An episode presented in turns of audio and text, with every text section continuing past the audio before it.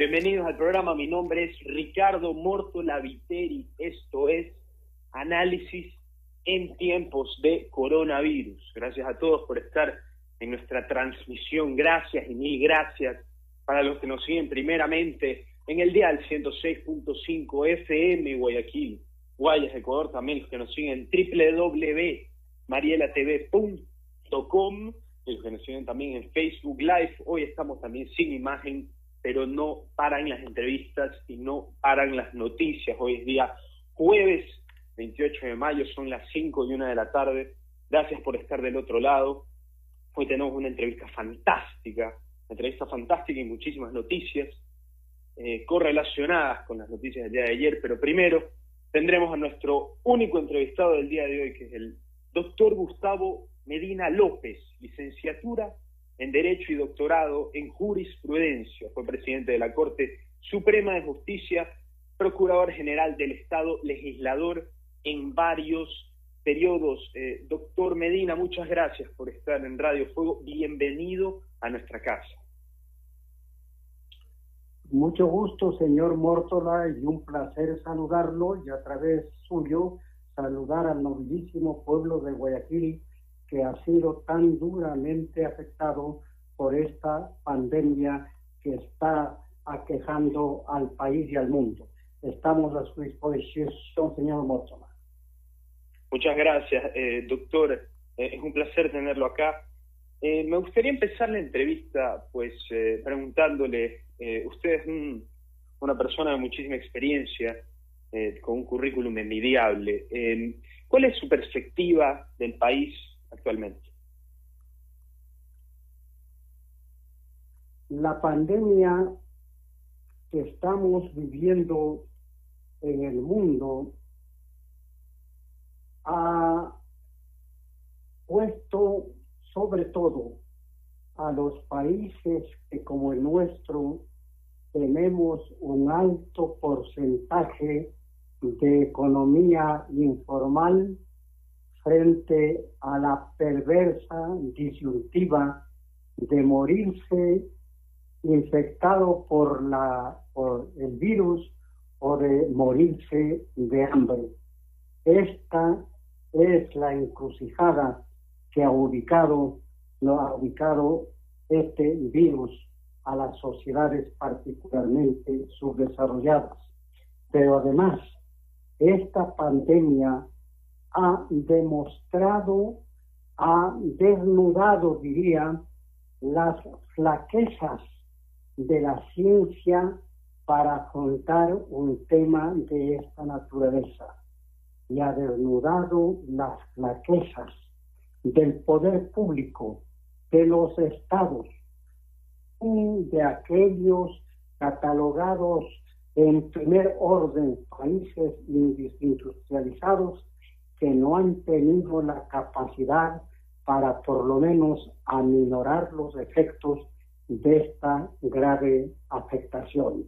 De, su, de modo que estamos viviendo, diríamos, a una suerte de mandato bíblico, una plaga más de aquellas que no tienen, no tienen todavía visos de ser neutralizados y con la que tenemos que convivir lamentablemente por algún tiempo más.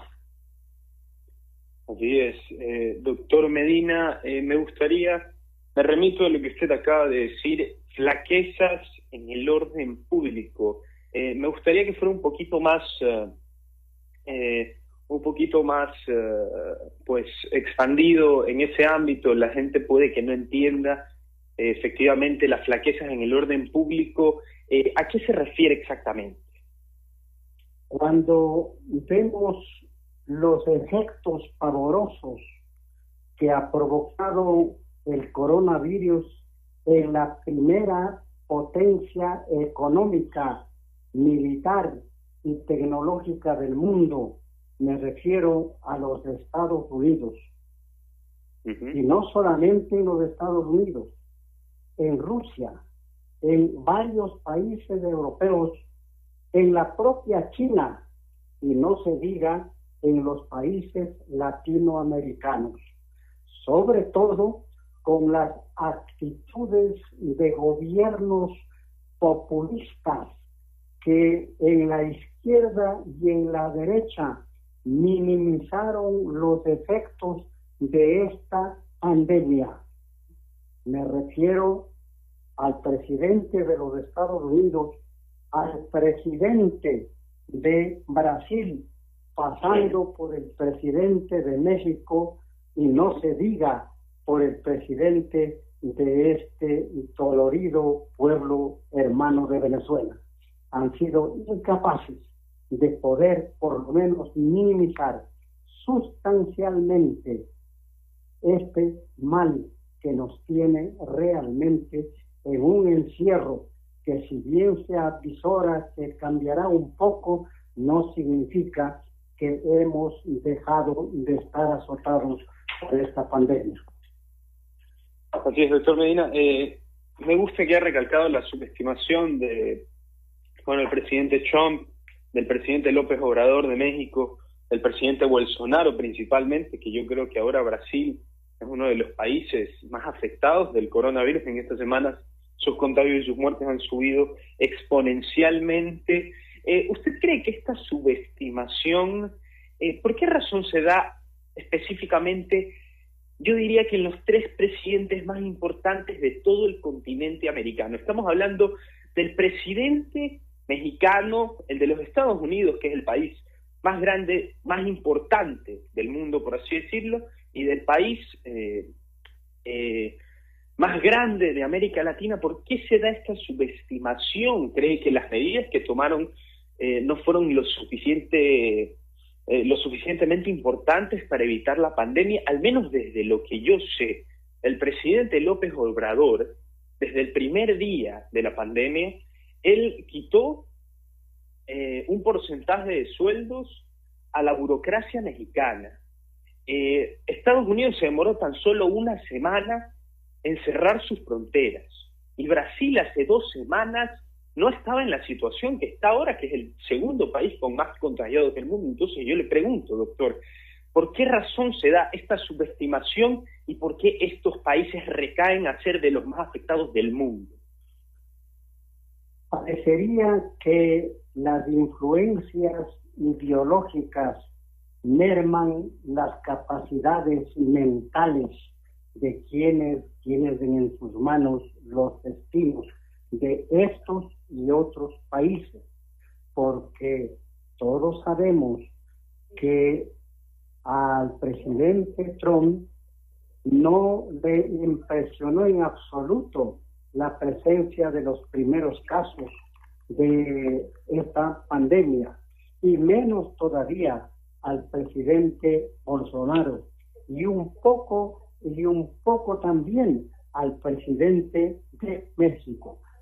No se diga, no se diga en otros países como en Nicaragua y en eh, Venezuela, en donde en definitiva parecería que no pasa nada, que el virus, el virus respeta estas tendencias políticas. De suerte que respondiendo o reiterando la respuesta a su pregunta, eh, me parece que son influencias de tendencias eh, ideológicas en las concepciones de los problemas que día a día tiene que afrontar los países de nuestra región y del mundo. Estamos de acuerdo, doctor Medina. usted mencionó que hay países en los que parece que no pasa nada. Eh, usted no lo dijo, pero yo intuiría que en esos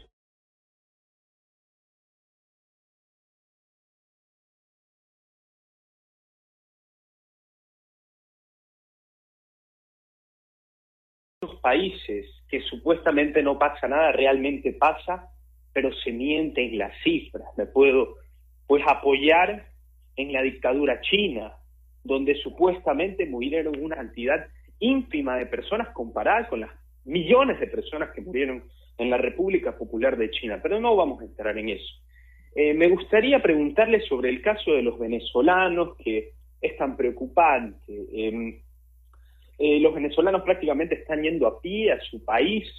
Eh, unas declaraciones que vi el día de ayer de uno de los representantes de los grupos venezolanos están dirigiéndose a su país decían, si nos vamos a morir de hambre, preferimos morirnos de hambre en Venezuela. Em, le pregunto, doctor, hay muchos planes de ayudas, incluso millonarias, que se nombran pues en la Unión Europea de recaudación de fondos para los venezolanos, pero realmente yo creo que el problema está en Venezuela y realmente la dictadura en el país es simplemente algo que no ha afectado ahora en el coronavirus, sino desde hace muchos meses ya. Em, ¿Cómo se podría manejar la situación de Venezuela? Y le pregunto, eh, la operación Gedeon se dio hace tres semanas, la operación de los estadounidenses yendo hacia Venezuela, operación que no funcionó. ¿Cuál es la situación actual de los venezolanos, doctor? Eh, los venezolanos han trabajado aquí, han estado aquí en muchos países latinoamericanos. ¿Cómo se les puede tirar la mano a esta gente donde no tiene dónde caer?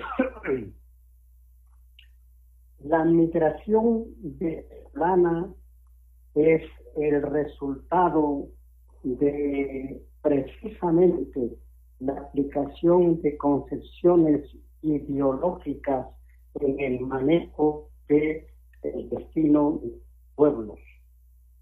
El populismo del siglo, el socialismo del siglo XXI que se inspira en una tendencia populista llamada de izquierda, ha expulsado, por lo que hemos escuchado, a más de 5 millones de venezolanos que han llegado en parte a nuestro país.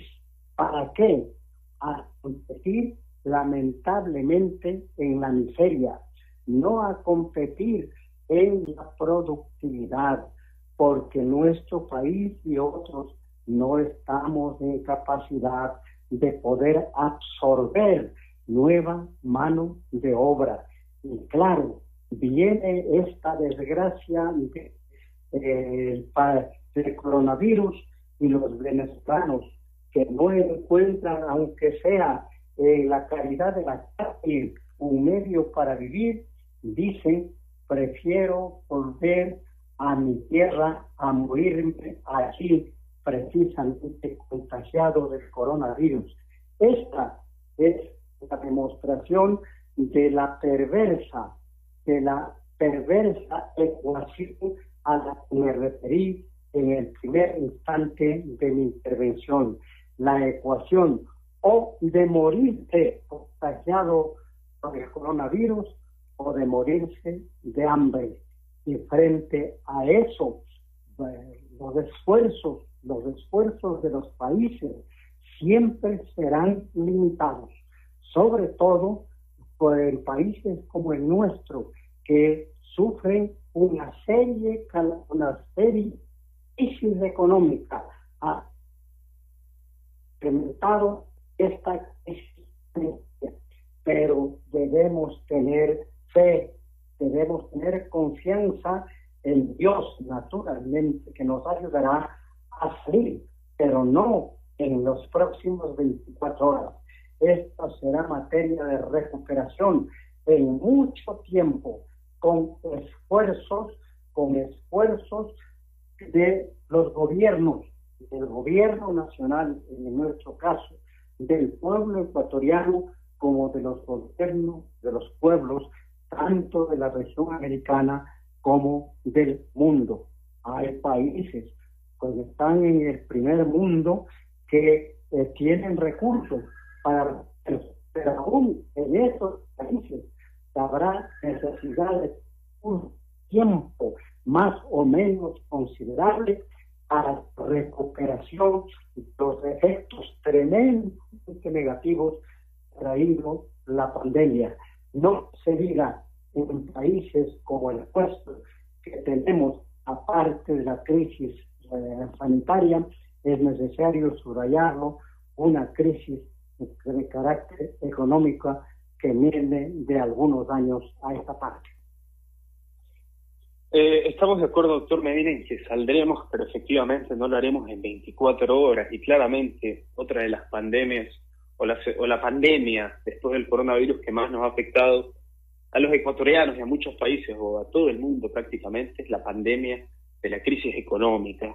Em, usted acaba de mencionar que una de las razones por las cuales estamos como estamos en el ámbito económico es el, eh, por así decirlo, el mal manejo de los fondos públicos en años anteriores o en gobiernos anteriores. Le pregunto, doctor, eh, dado a esto, ¿se han tomado medidas económicas como la ley humanitaria, la ley de finanzas públicas, que realmente no son leyes que porque se dan saldremos económicamente, ya son incentivos. Eh, le pregunto a usted, ¿son las medidas correctas que se tomaron, la ley humanitaria, la ley de finanzas públicas? Son importantes expresos que hay que ponderarlos en esta situación, pero yo soy de los que cree que la ley o las leyes no tienen poderes taumatológicos, no tienen poderes de milagros, tienen que ser aplicadas con inteligencia. Y entonces estamos ya en el campo de la eficacia de las leyes. La eficacia de las leyes pretende del talento y de la decisión con las que deben aplicarse. En el Ejecutivo en cuanto a las medidas que están previstas en los cuerpos legales que usted ha señalado y en cuanto a sancionar eh, pues en conductas eh, en otros en otros cuerpos legales y aquí nos estamos remitiendo naturalmente a parte del poder público ecuatoriano concretamente fiscalía jueces y tribunales de justicia que tienen que ver directamente con la aplicación de la ley. Correcto, doctor Medida. Eh, ayer estuvimos hablando en una entrevista aquí en el programa con el doctor Roberto Gómez Mera. Él nos mencionaba, eh, él también es doctor en leyes eh, y fue presidente de la Corte Suprema de Justicia. Él nos mencionaba que los jueces en el país deben capacitarse aún más y que deben haber más fiscales en el país. ¿Está de acuerdo con, con esto que dijo el día de ayer el doctor Roberto Gómez Mera? Quiero señalar primero que me une una relación de amistad, de consideración con Roberto Gómez y yo. De ese criterio, de ese criterio, porque aparte de que las leyes deben ser de textos claros, precisos, concisos deben ser aplicadas con talento y con experticia. Y la experticia se lo consigue en el día a día, sobre todo cuando la utilización de los medios tecnológicos va a ser el gran efecto que produce esta pandemia se trata. Los jueces tienen que prepararse en los aspectos de orden jurídico, pero también en los aspectos de orden operativo. Esa preparación debe ser consistente de todos los días, porque el derecho cambia, las circunstancias cambian y los jueces y los operadores en general de justicia deben ir adaptándose a esos cambios como también tienen que hacer esfuerzo porque por adecuarse a la exigencia de la vida, los propios legisladores y en general todos quienes tienen en sus manos eh, la responsabilidad de conducir a nuestro país.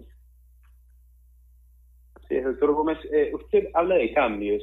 Eh, ¿A qué cambios se refiere específicamente en el ámbito de juzgar o de jueces o de la Corte Nacional Suprema de Justicia? Me refiero concretamente a que al menos mientras no aparezca la vacuna contra el coronavirus, va a tener que utilizarse ciertos medios virtuales para los procedimientos judiciales. y eso es una innovación tecnológica concreta. Va a tener que utilizarse, por ejemplo, sobre todo la firma electrónica para evitar los contactos que pueden ser motivo de contagio. Me estoy refiriendo a casos concretos que este coronavirus van a motivar. Así es, eh, doctor Medina. Eh, me gustaría preguntarle también, pues ayer surgió una noticia, pues eh, en el ámbito de la corrupción, una noticia que nosotros sacamos del diario El Universo, uno de los medios más importantes de este país, que se allanó la prefectura del Guayas y se encontró en el municipio de Quito también, pues, sobreprecio en insumos médicos. no me gustaría entrar en el por qué o en el cómo, por el cual o, o encontrar responsables, pero me gustaría encontrar la respuesta en usted sobre cómo puede el ecuatoriano, el ciudadano que al día a día sufre de esta pandemia, de esta crisis económica, puede, pues, por así decirlo, incentivarse al encontrar día a día en medios públicos que, pues, el orden público se, prácticamente se, se aprovecha de esta situación que es la muerte de muchísimos conciudadanos de Guayaquil y del Ecuador. ¿Cómo se puede encontrar el equilibrio en la ciudadanía cuando ni siquiera los que se supone que son nuestro ejemplo pueden hacer las cosas al menos de manera limpia y legal? Es censurable, obviamente, el afán de aprovecharse de estas dolorosas circunstancias. Pero eso también provoca un verdadero desafío o reto a los medios públicos, perdón, a los operadores de justicia que acumulan casos cuantiosos que ya los que resultan en estos últimos tiempos. Van a tener estar a la altura de las circunstancias, sin horario, trabajando todas las horas que la biología permita para poder naturalmente conocer los hechos que han sido denunciados y las posibles responsabilidades.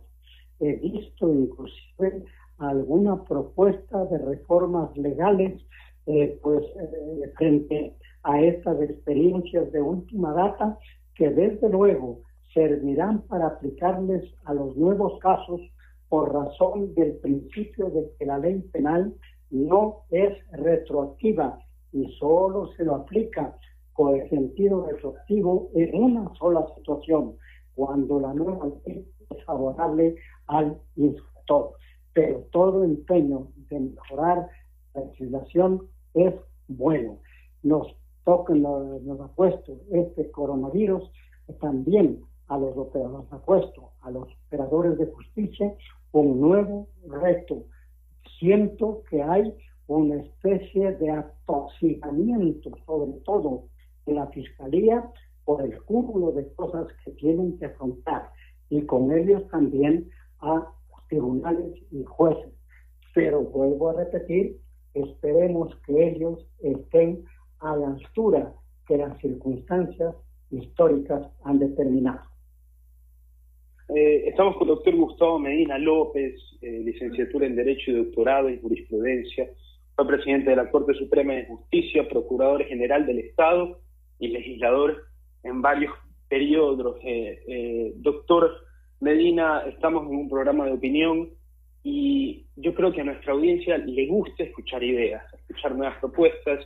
Usted ah, habló de reformas, eh, habló de incentivos, habló de la Corte Suprema. Eh, ¿Qué propuestas dictaminaría usted en este programa, doctor, eh, que cree que no se han tomado aún en cuenta, que podrían ayudar al, al, a la reconstrucción o o la resurrección del pueblo ecuatoriano en el ámbito político, social y económico? Bueno, van a ser necesarias muchas reformas, particularmente en el orden laboral, para permitir que los puestos de trabajo que aún subsisten puedan seguir existiendo y sobre todo para la recuperación de puestos de trabajo. Yo soy de los que creen que la dignidad de los pueblos solo se da cuando esos pueblos tienen trabajo y pueden ganarse el día a día con su esfuerzo. Pero eso significa inversiones, inversiones que requieren cierta seguridad, porque quienes deben invertir tienen que tener seguridades de que no cambiarán las leyes, de que las leyes serán aplicadas debidamente. Estoy señalando ejemplos, pero todo esto tiene que ser eh, sobre la base de sentarse a la mesa por parte de los especialistas en las diferentes dimensiones de la ciencia, de la tecnología y de las ciencias jurídicas particularmente, para que esos proyectos puedan responder precisamente a sus anhelos y puedan servir para solucionar los problemas. Porque también, vuelvo a repetir, las leyes no hacen milagros, dependen de la sabiduría con que han sido eh, concebidas y de la sabiduría con la que han sido aplicadas. Por eso vuelvo a repetir eh, los inventos, aquellas cosas eh, pues, eh, prematuras y ligeras en esta materia no son aconsejables. Así es, doctor Gustavo. Medina López, el caso también pues, de la saturación, al menos en los primeros meses del coronavirus, la saturación de los hospitales, eh, de la salud pública eh, fueron un gran problema y fueron uno de nuestros de nuestras piedritas en el zapato pues para que la situación eh, sea más grave de lo que nos imaginamos desde un principio.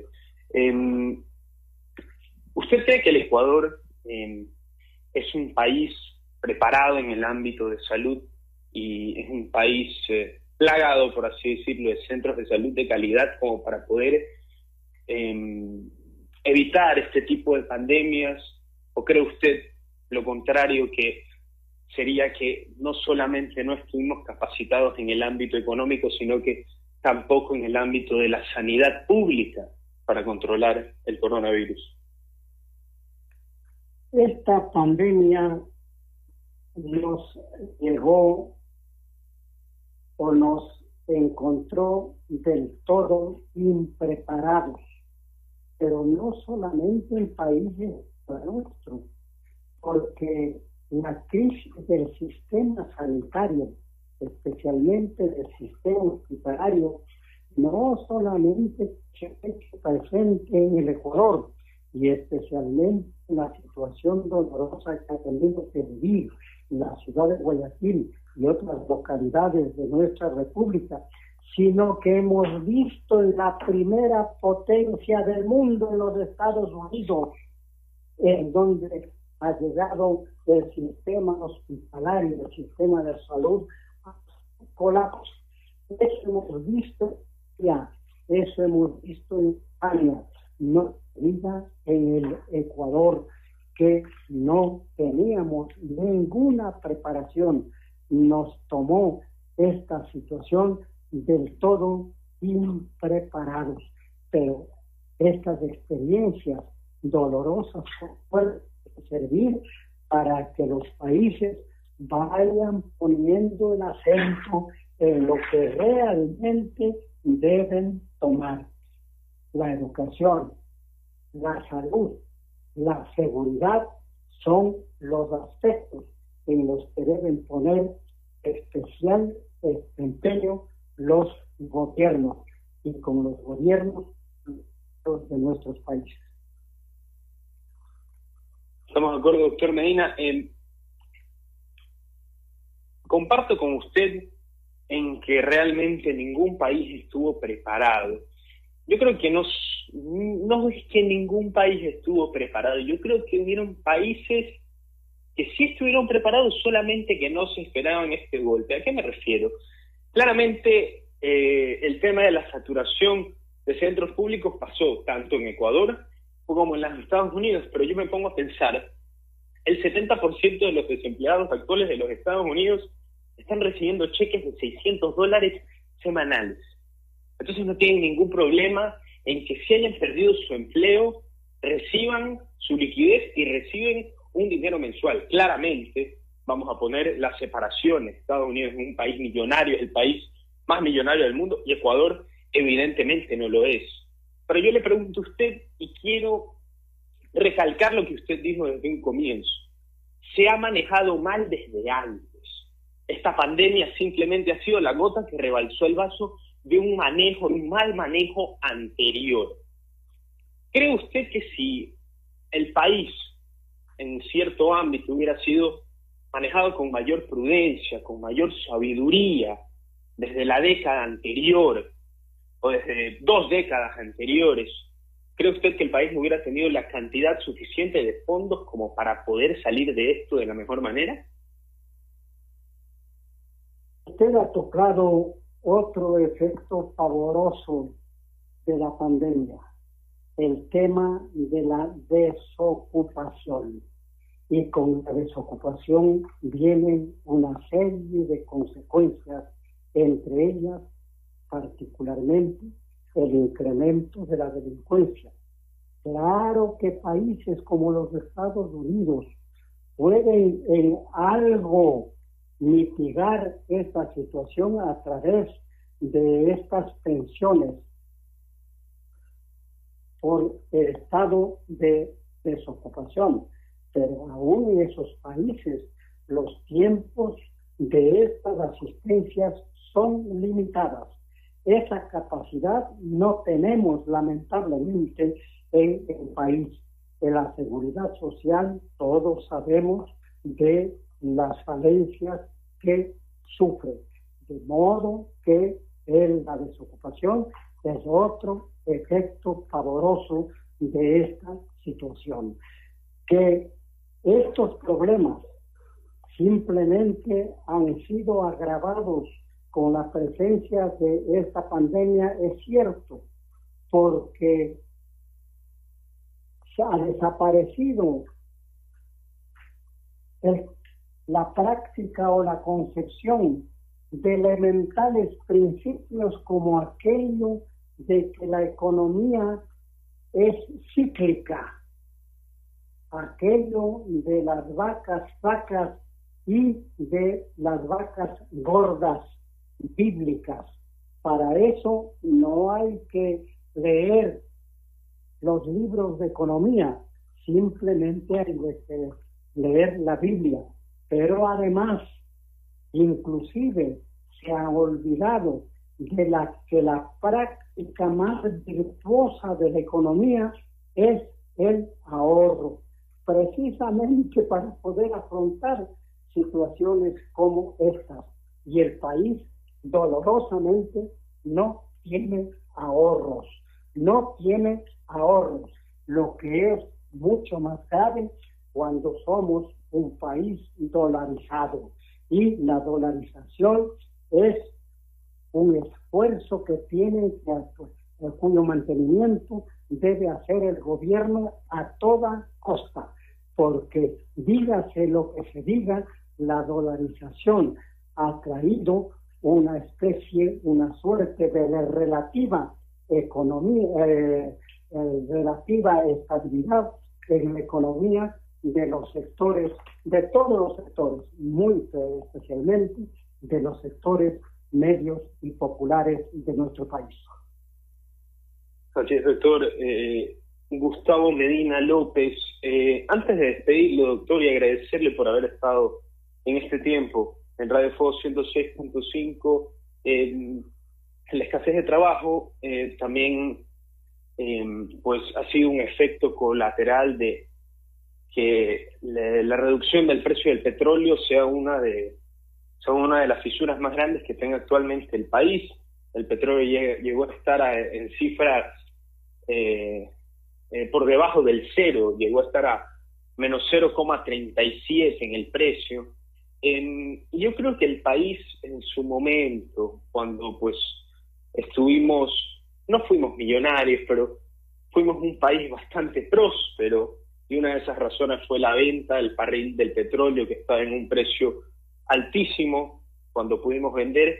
Yo creo que el país debe comenzar desde sus cimientos y me gustaría, doctor eh, Medina, que usted proponga desde qué sector, sea agricultor o de trabajo o de empresa, cree que el país debe ingresar para empezar y desde ahí poder tener pues un incentivo, un resorte que nos lance nuevamente a lo más alto en el ámbito económico del país. Las épocas en que el país ha adquirido una relativa bonanza, lamentablemente temporal, es la época en que los precios internacionales de los productos que em, exportamos han sido altos, especialmente en cuanto a petróleo. Pero el país tenía que pensar y tuvimos que pensar en que no vender solo desarrollar los países. Y cuando usted me dice en qué sectores, yo ya agricultura, ganadería, agroindustria, y todo aquello que puede naturalmente producir nuestra generosa tierra. Esos deben ser los sectores que reciban todos los incentivos para poder salir, no en el corto plazo, en el mediano y largo plazo de esta difícil situación. Doctor Gustavo Medina López, muchas gracias por haber estado en el programa. Eh, ha sido un placer eh, esta entrevista. Eh, usted es un hombre brillante y le agradecemos por haber estado aquí. Cuídese mucho y nos vemos muy pronto. A usted le agradezco por darme la oportunidad de expresar mis modestos pensamientos en cuanto a estos temas complejos que estamos viviendo. Un abrazo y también un pedido de que se cuide. Hasta luego, doctor. Gustavo Medina López. Doctor, ¿lo tenemos? Sí, sí, escucho. Eh, eh, doctor, se cortó. Eh, ¿Qué fue lo último que dijo?